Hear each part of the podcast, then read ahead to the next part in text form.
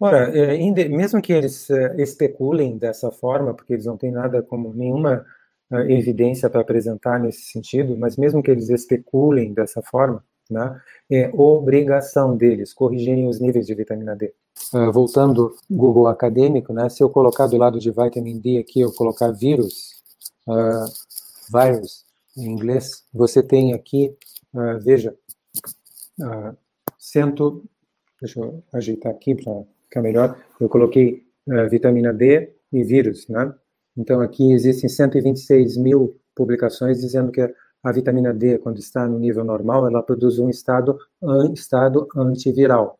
Tá? Então, isso é, isso é inespecífico, esse estado antiviral é inespecífico para qualquer tipo de vírus. Né? Então, é de novo, é mencionar aquele pesquisador, uh, pesquisador que foi que a indústria do tabaco tentou destruir a imagem dele, né? Austin Bradford Hill, o nome dele, na década, no início da década de 50, ele teve que se defender e dizer assim, olha, eh, se você quer saber o que, é a causa, se isso está causando isso, se isso é, desculpe, deixa eu ver, se isso aqui está causando isso aqui, então você tem que procurar se ver qual, o que, qual o mecanismo que uma coisa pode provocar outra. E você vê que se a vitamina D é extremamente importante para o bom funcionamento, para o funcionamento potente do sistema imunológico, para destruir qualquer tipo de vírus, não importa que, vírus seja, qualquer tipo de vírus, bactérias, fungos, protozoários, ela estimula a imunidade inespecífica, que é a primeira que atua uh, contra os germes que, que tentam nos, nos uh, infiltrar uh, tentam infiltrar o nosso organismo, penetrar no nosso organismo para provocar infecções.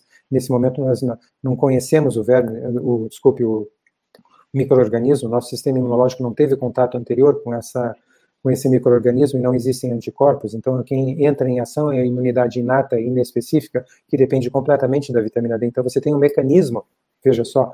Uh, então, se você diz assim, ah, uma pessoa que uh, uh, que está com a forma grave de vitamina D tem um nível mais baixo de vitamina D, você tem um mecanismo para isso, porque a vitamina D potencializa o sistema imunológico. Então é lógico você esperar que nível baixo de vitamina D provoque uma, uma, forma uh, grave de, uh, de, de Covid-19.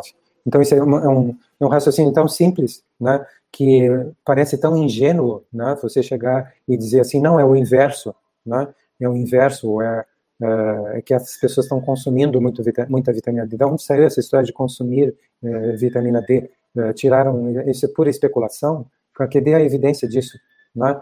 Então, você, se você tem uma causa de que A provoca B, então A é causa de, A é causa de B, porque você tem um mecanismo. Foi isso, isso foi um dos principais uh, critérios que foram propostos por Bradford Hill, que recebeu o título de Sir, a rainha da Inglaterra, pela contribuição que ele deu uh, elaborando isso. A outra coisa é que o que, que vem primeiro, né? a causa ou o efeito? Né? O que vem primeiro é a vitamina D baixa. A, a população está com níveis baixos de vitamina D, cada vez mais baixos desde a década de 80, atingindo o absurdo de ter 9 entre cada 10 pessoas do planeta atualmente. E o que, que, veio, que veio depois? Vieram essas epidemias e e pandemias. Então, o que, é causa de B?